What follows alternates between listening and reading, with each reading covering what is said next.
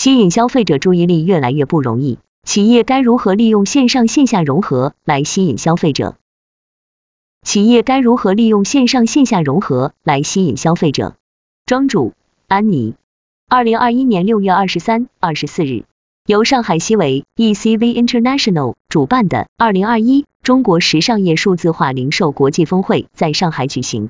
受邀嘉宾来自大型互联网平台、咨询公司、技术服务提供商、国内外品牌商等。新冠肺炎疫情让靠客流带动的时尚零售业陷入速冻时期，但中国的经济在二零二零年中开始强势反弹，海外的防疫和经济发展情况却明显滞后于我国。种种客观局势的结构性变化，使得各企业必须从供应链、营销及销售渠道等方面进行数字化转型。本届峰会聚焦时尚零售行业发展的新常态，以数字化供应链、数字化运营、数字化渠道与数字化营销为主旨，围绕重构零售的成本、效率、体验等热门话题进行深探讨，帮助了时尚业者全面制胜零售数字化时代，从容应对新常态下的机遇和挑战。社交媒体上层出不穷的营销热点和线下不断翻新升级的体验店，告诉我们，消费者的注意力很稀缺。一场场注意力抢夺战在无形中上演，企业和品牌们都在思考，应该多做点什么，才能更多的吸引消费者关注。全域发展这个概念，或许能够恰当的表达出这个愿景，及尽多可能的占领消费者看到、听到的场景。全域是一个非常抽象的名词，公域加私域或许是大家最好理解的全域，但在消费者群体覆盖、线上线下渠道、社媒运营，甚至供应链方面。我们都可以讨论如何全域发展。一，反其道而行，不断破圈。周大福珠宝是一个成立九十余年的品牌，在很多人印象里，这是一个需要送礼或者过年过节的时候才去关注的品牌。他们的产品或许精美绝伦，或许熠熠生辉，但是和时尚潮流却无法联系在一起。然而九十岁高龄的周大福其实很了解年轻人 Z 时代的注意力聚焦在哪里。他们在很多反对声中选中赵丽颖做形象大使，也和权志龙、张新成等明星合作。面对很多人的质疑和不理解，周大福用形象大使加 IP 合作加创造爆品的策略成功出圈。比如赵丽颖在拍摄电影《乘风破浪》的时候，周大福推出了剧中角色同款的耳饰。后来有一段时间赵丽颖作品较少，他们发现粉丝团有个昵称叫萤火虫。于是又推出了萤火虫主题的珠宝戒指，成功占领了赵丽颖九零后粉丝的心智。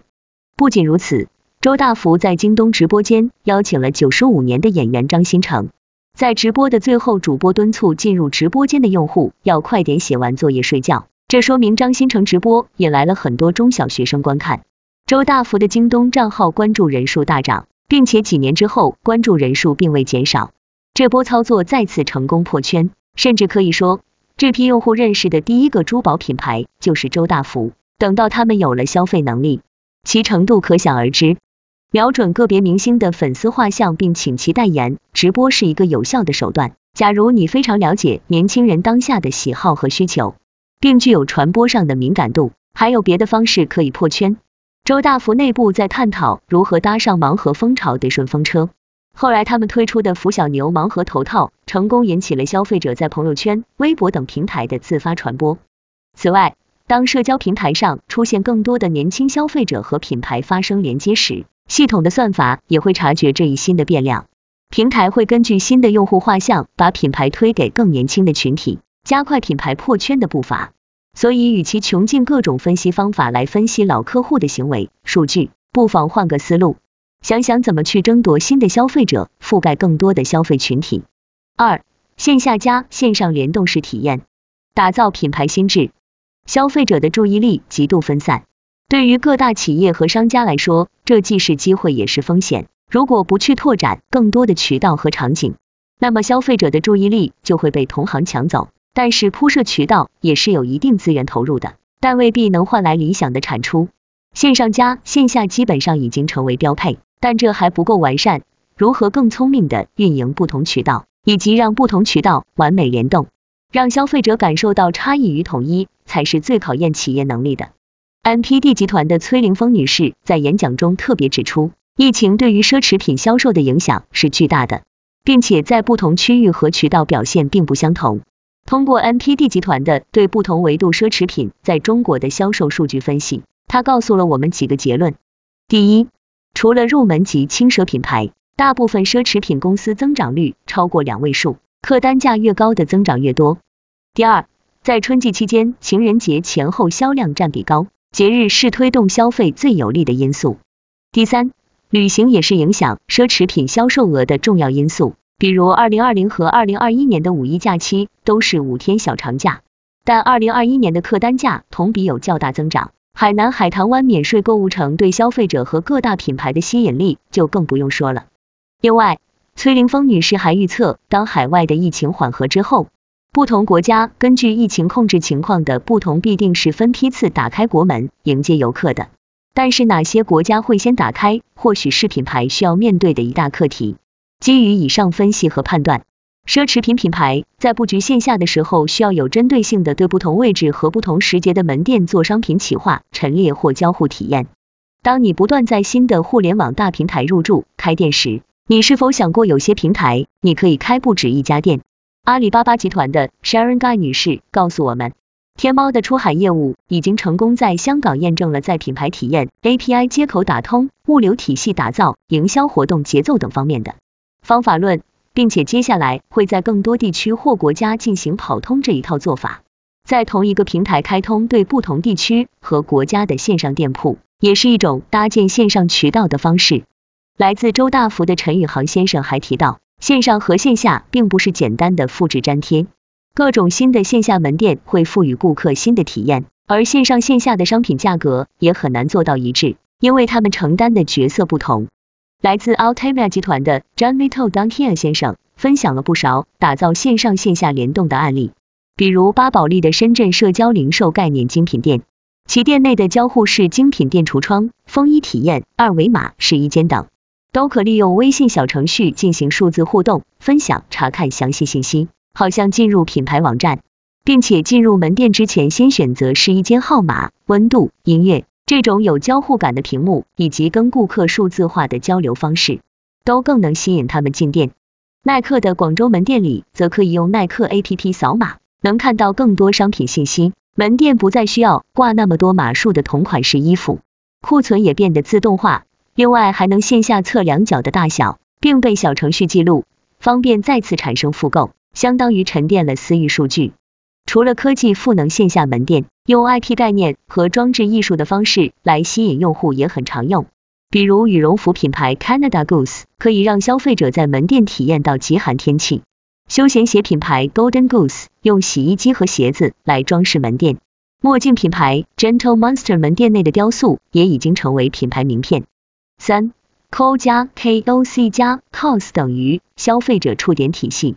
KOL 甚至 KOC，我们都已不再陌生。那么你认为 KOL 和 KOC 算是公域渠道还是私域渠道呢？狭义的说，私域流量基本上等同于微信号流量，所以以上渠道算私域还是公域，具体还要看他们发生的平台。这也让人不禁开始思考，公域和私域或许并没有严格的界限，而企业所要做的就是以全域投放、全民带货为目的，建立一个消费者触点体系。并且要尽量不让这个循环系统的流量流失到系统以外。来自 Parker 公司的 Elijah Wiley 介绍了 KOC、KOL、KOS 三个不同的概念，以及该用何种策略来增强这三个群体的影响力。对于 KOC Key Opinion Consumer 消费者意见领袖而言，企业应当以把所有的消费者都变成 KOC 为目标。因为普华永道认为，中国的消费者更看重人对人的种草案例，比如很多人都有下单前去小红书搜一搜笔记的习惯。虽然 KOC 没有多少粉丝，但是只要 KOC 的规模够大，仍然有很好的传播作用。而 KOL Key Opinion Leader 意见领袖则有 KOC 不具备的两大优点：第一，很多 KOL 有自己的粉丝群或公开的微信号。这很便于他们在群里亲自回答粉丝对于品牌或产品的问题，在朋友圈的传播产品内容时所带来的转化绝对值也高于 KOC。第二，KOL 通常是某个领域的专业人士，他们可以针对品牌的产品特点或品牌故事进行内容创作，这可以让品牌或产品在消费者心中留下更丰满、立体或专业的形象。KOS 是 Key Opinion Sales 销售意见领袖的缩写。很多品牌的销售因为在疫情期间没有线下客源，所以将目光投向社交媒体。因为更懂销售，所以部分 KOS 吸引力欣赏他们专业度的粉丝。而有些品牌和平台也迅速发现了这个趋势，比如抖音和 MAC 就策划了 KOS 一零一的直播间活动。由于 Sales 和顾客互加微信已经是大家习以为常的现象了，所以 KOS 的带货能力不可小觑。甚至有的品牌就是靠这种方式，在疫情期间破了销售额的新纪录。社交媒体吸引了消费者的大部分注意力，每个品牌都希望在每个社交媒体平台上都有极具影响力的官方账号。但各个社交媒体的调性不同，用户的期待不同，因此体验也不同。如果精耕细作，需要耗费较大的人力资源。而 KOL、KOC、KOS 则分布于不同平台，如果能让这三个人群联动起来。形成更多跟消费者的触点，建造一种循环，让用户更忠诚，产生复利，大大提升品牌的传播效率。四、新时局下的选择，全域供应链。InBrands 公司的 Emily Yanishek 女士分享了她对现代化时尚供应链的看法。她说，疫情中断了很多品牌的供应链体系，这迫使他们不得不重新审视全球还有哪些供应商工厂是可以合作的。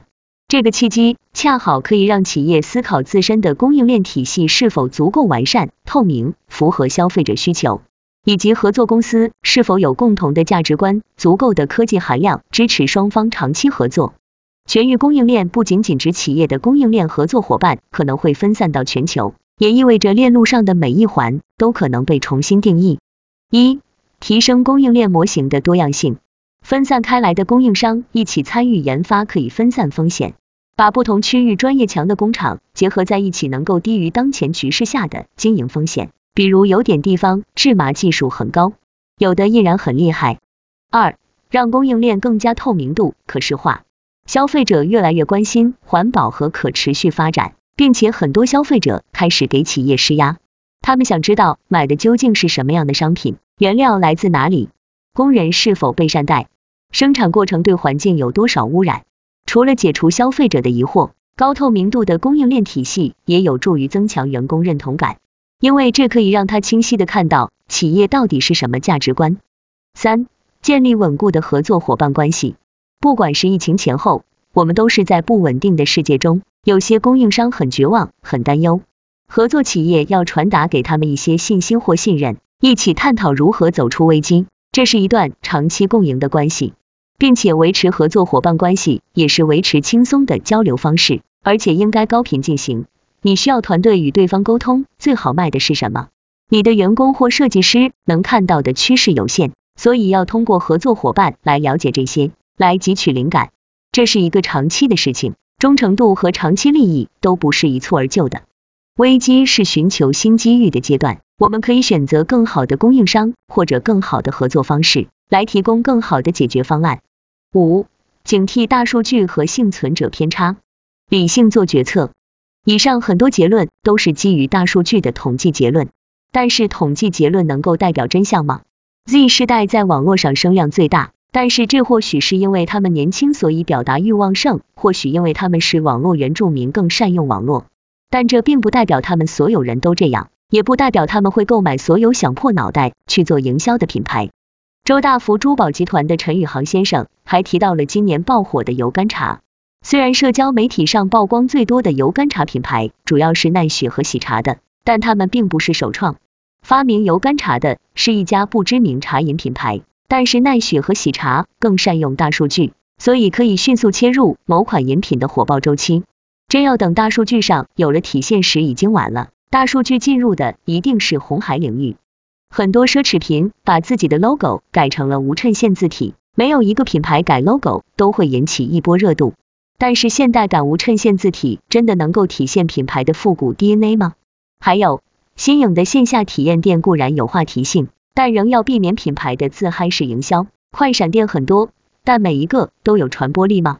我们通过不同的营销案例和数据分享，看到了很多机会点。也有一些出具雏形的方法论指导企业可以把营销范围覆盖得更广泛、更全面。但是企业最终要思考清楚，这些对策里哪些是适合企业的，哪些是重点。企业指标体系和人才体系又要因为这些策略做出什么样的的调整？